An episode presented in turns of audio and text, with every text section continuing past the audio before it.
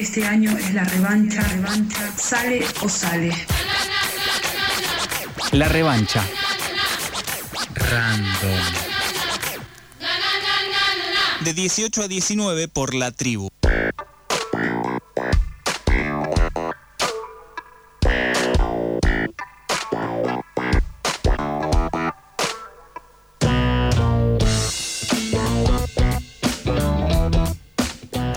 Seguimos al aire de esta revancha random. Y como decíamos al principio del programa, septiembre tan solo tiene ocho días, pero han pasado muchísimas cosas, tanto aquí como en otros países lejanos y también cercanos como es Chile, que este domingo llevó a cabo el plebiscito sobre el proyecto de la nueva constitución, la primera en la historia del país concebida en democracia, redactada en una convención constituyente, integrada por delegados y delegadas elegidas por el voto popular. Estuvimos todos muy atentos a qué pasaba con eso y finalmente, y con una cuota de sorpresa, más que nada por el margen, ¿no? Con el que se impuso el rechazo, decíamos, por más de 20 puntos en una elección que de todos modos fue histórica, ya que participó el 85% del padrón electoral. Para hablar de eso estamos en comunicación con Juan Pablo Sangüesa, él es presidente de la Fundación Plebeya y militante del Frente Amplio de Chile, para intentar un poco entender qué pasó y cómo sigue el proceso de la Constitución allí. Buenas tardes Juan Pablo, aquí Blas y Lucila te saludan. Hola, hola Blas y Lucila, buenas tardes, un gusto estar con ustedes esta tarde fría acá en Santiago. Ah, mira, bueno, acá estamos con una humedad terrible, así que nos saludamos desde climas austeros y terribles. bueno, Juan Pablo, leímos por ahí un texto tuyo donde planteas que la gente pidió una nueva constitución que se pareciera a Chile y nosotros le propusimos, sin ellos, una que se pareciera a nosotros. A partir de esto que planteas en un texto, preguntarte, ¿no? ¿Qué pasó? ¿Cuáles son esas primeras lecturas sobre el rechazo contundente a la nueva constitución? Sí, bueno, eh, aclarar que esa, esa reflexión, que, creo que la, sostengo todavía, eh, fue una reflexión hecha muy, muy en caliente, fue una, unas letras que escribí eh, un par de minutos desde que supimos los resultados que, ya son conocidos por todos. Y, y, claro, creo que la, la, primera responsabilidad de que este plebiscito eh, no haya resultado con la, con la propuesta de nueva constitución aprobada es de nosotros, ¿no? de, quienes hemos cumplido un rol. Eh, gracias, gracias, disculpe que me están saludando en la calle.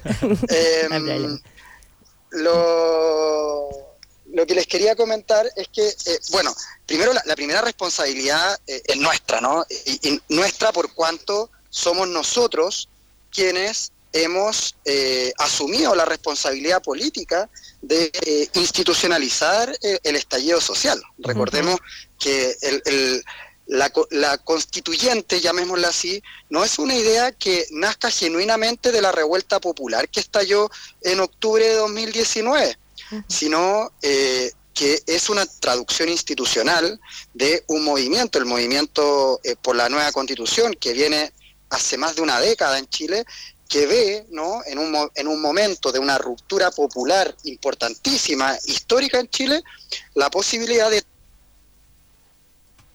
lo perdimos, me todas estas demandas insatisfechas en eh, un cuerpo en, en un, un, cuerpo constitucional nuevo, ¿no?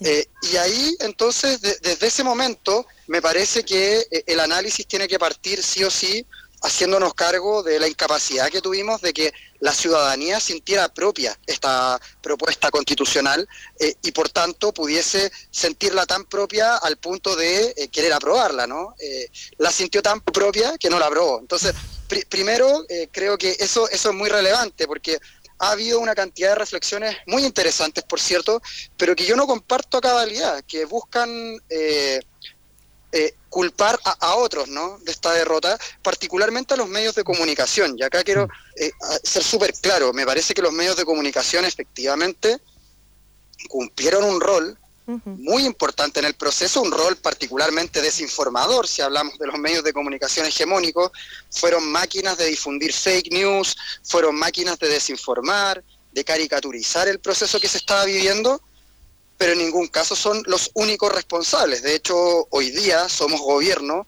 a pesar de haber tenido esos mismos medios en contra. Entonces, no se entiende ¿no? Esa, esa, ese traslado de culpas a otro escenario que no sea el nuestro. Entonces, pero más allá de esta crítica ¿no? y, sin querer ser autoflagelante, eh, me parece que eh, la segunda oportunidad que tenemos ahora de, de este proceso constituyente, que continúa, porque el proceso constituyente no se agotó con el plebiscito, sino que ahora estamos buscando de qué forma eh, ponernos de acuerdo para eh, seguir con el proceso, eh, nos va a llevar a, a, un, a una acción política inmediata, ¿no? que es ver de qué forma logramos hacerle sentido a ese 61% de personas que dijeron rechazamos la propuesta que se nos propuso, pero efectivamente queremos una nueva constitución. ¿Y cómo se, vislumbra este, este nuevo escenario político o, cómo se ve ahora el escenario político? Veníamos, como decíamos, tanto con la, la constituyente como las últimas elecciones habían tenido eh, buenos resultados, digamos, desde un punto de vista desde el progresismo, viéndolo cómo se fueron ocupando espacios que antes eran quizás de más conservadores y empezaron a aparecer eh, dirigentes jóvenes. El caso más emblemático claramente es el del presidente Boric. Em, la pregunta es, después de esto, ¿Cómo queda el escenario político? Digamos, ¿Se retrocede? ¿Vuelven a ganar lugares estos sectores conservadores? ¿O todavía eso está por verse? Sí, mira, evidentemente, eh, lo, voy a decir en términos muy coloquiales, pero la derecha, mm. con el rechazo se ha subido el precio, ¿no? Mm. Eh, una derecha que eh, primero está muy mareada con estos resultados y piensa que en, en, alguna parte, tampoco diría que toda, pero, pero piensa que este resultado es solamente un voto de derecha anti antiprogresista. Y, bueno, no, no, es así, no es así, y eso hay que dejarlo muy, muy en claro. Eh, y lo demostraron eh, el, día después, ¿no? Porque eh, después de la guerra todos son generales, entonces pudimos ver que esa vocación de diálogo y de reformas de la derecha no era tan urgente como lo hicieron saber en la campaña, algo que nosotros podríamos haber sospechado. La derecha en Chile y en el mundo tiene un comportamiento bastante similar, pero comenzaron a, condicionar el, el, la continuación del proceso constituyente a que, por ejemplo, hubiese un cambio de gabinete que a ellos les diera eh, estabilidad o que les diera garantías. O sea, imagínense el nivel de locura de tener a la oposición diciéndonos a quién podemos nombrar a nosotros como gobierno eh, en, el gabinete presidencial. Tuvieron, tuvo algunos efectos y por tanto también ellos entienden que tienen en, cierta medida el sartén por el mango, pero eh, la presión ciudadana también se hizo sentir el mismo día. De hecho, desde ayer estamos con protestas nuevamente en Chile, no al nivel de lo que ocurrió en el estallido social de 2019, pero mm. eh, así como el estallido nadie lo vio venir, no me cerraría la posibilidad de que ahora pudiese prender también esta, este movimiento de manifestaciones secundarios nuevamente que se está movilizando por las calles de Santiago.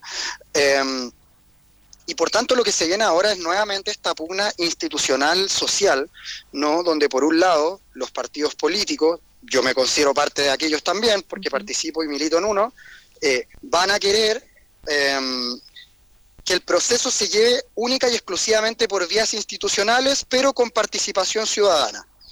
Por otra parte, ya se han escuchado voces de organizaciones sociales y organizaciones políticas queriendo que el proceso se lleve a cabo en una forma de una asamblea constituyente, sin partidos políticos, postura que yo no comparto, pero sí me parece que debiese haber una apertura distinta institucional en, este, en esta pasada, porque si hay una crítica que hay que hacerle a la Convención Constitucional es que funcionó como un Congreso 2.0 y mm. fue incapaz también de generar vías de comunicación, diálogo y trabajo con las organizaciones sociales y con la calle finalmente.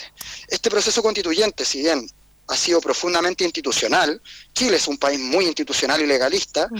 Eh, no sería posible sin la movilización en la calle la movilización en la calle logró correr los límites de lo posible y logró que los partidos pinochetistas estuvieran de acuerdo en firmar un acuerdo para una nueva constitución, algo inédito en nuestro mm. país. Entonces, me parece que esta segunda etapa constituyente sí o sí tiene que tener alguna forma de participación vinculante de la ciudadanía para que no cometamos el mismo error que el plebiscito de este domingo y podamos tener una nueva constitución que cuente con amplia legitimidad ciudadana y que establezca por cierto, una sociedad de derechos. justamente hay una lectura que yo he escuchado por acá con lo que pasó el domingo, que es esto de que, bueno, digamos, estas fuerzas conservadoras de alguna manera em, acompañaron eh, a su pesar este proceso de eh, la creación de una nueva constitución, justamente para eh, que se dé este proceso de institucionalización que vos describías recién, es decir, que la gente salga de las calles y que el proceso empiece a pasar por las instituciones de la democracia, digamos, de la democracia liberal. Em, y cuando ya las calles se vaciaron, obviamente esas fuerzas se retiraron y empezaron a operar en contra. Ahora quizás la disputa, por lo que decís, es más entre, bueno, si esa fuerza de las calles vuelve a aparecer o si se termina eh, desapareciendo dentro de estas instituciones estatales. Exacto, exacto. Entonces, eh, es una, no le diría contradicción, pero es una convivencia necesaria, es decir, el acuerdo no puede ser suficiente sumando siglas, ¿no? Sumando siglas me refiero a, sumar partidos políticos. Hoy día los partidos políticos, junto con el Congreso y junto con muchas instituciones políticas de nuestro país, están muy deslegitimadas. El estallido social nace a propósito de la deslegitimación de instituciones que no sabían responderle a la gente. Entonces hoy día, para reivindicar las instituciones y para quienes creemos que es importante, instituciones que funcionen para la ciudadanía, necesitamos también incorporar a estos sectores populares, plebeyos, en el, en el proceso constituyente, porque si nos ponemos de acuerdo única y exclusivamente los partidos políticos, vamos a repetir ¿no? Eh, un proceso lejano a la ciudadanía y que lo peor de todo no les va a hacer sentido y no van a sentir como propio. Y eso redunda en que eh, no logra hacerse carne este anhelo de cambio social y de derechos garantizados para toda la ciudadanía sin la ciudadanía. es una, una cosa lógica, ¿no?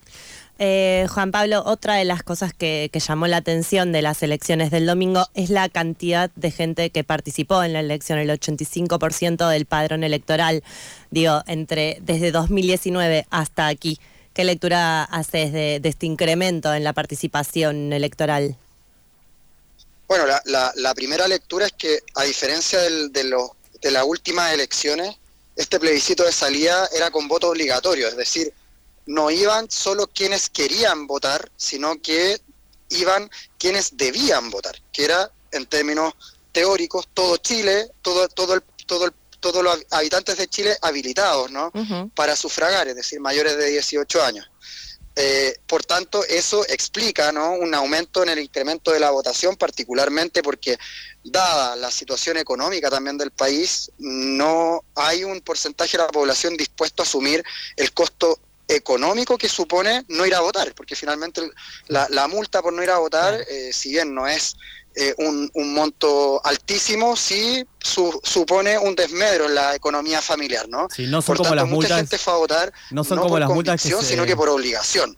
Y eso, eh, eso evidentemente explica el aumento de, la participación.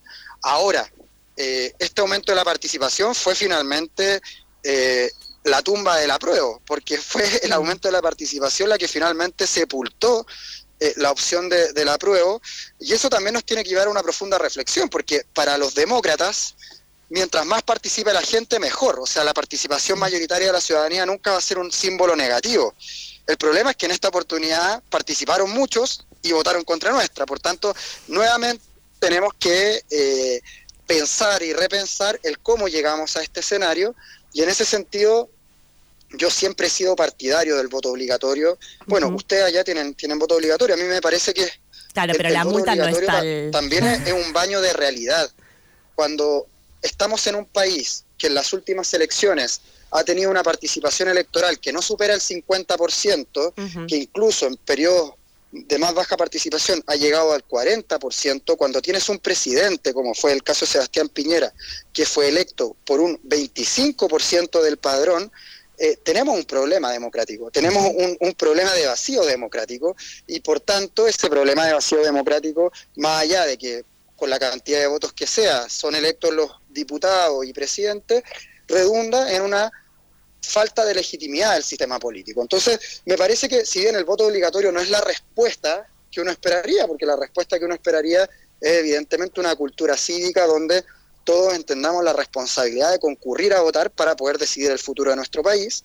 Eh, sí me parece que es una primera medida que nos, nos va indicando eh, la realidad en la que nos estamos moviendo y no un escenario ideal, donde solamente quienes concurrían voluntariamente con su voto nos indicaban eh, la preferencia ilusoriamente mayoritaria del país. Juan Pablo Sanhuesa, presidente de la Fundación Plebeya y militante del Frente Amplio de Chile, nos acercó un poco algunas lecturas de lo que pasó este domingo. Juan Pablo, te agradecemos enormemente eh, el tiempo que pudimos compartir con vos. Muchas, muchas gracias a ustedes y seguimos hablando en este convulsionado Chile. Muchas gracias.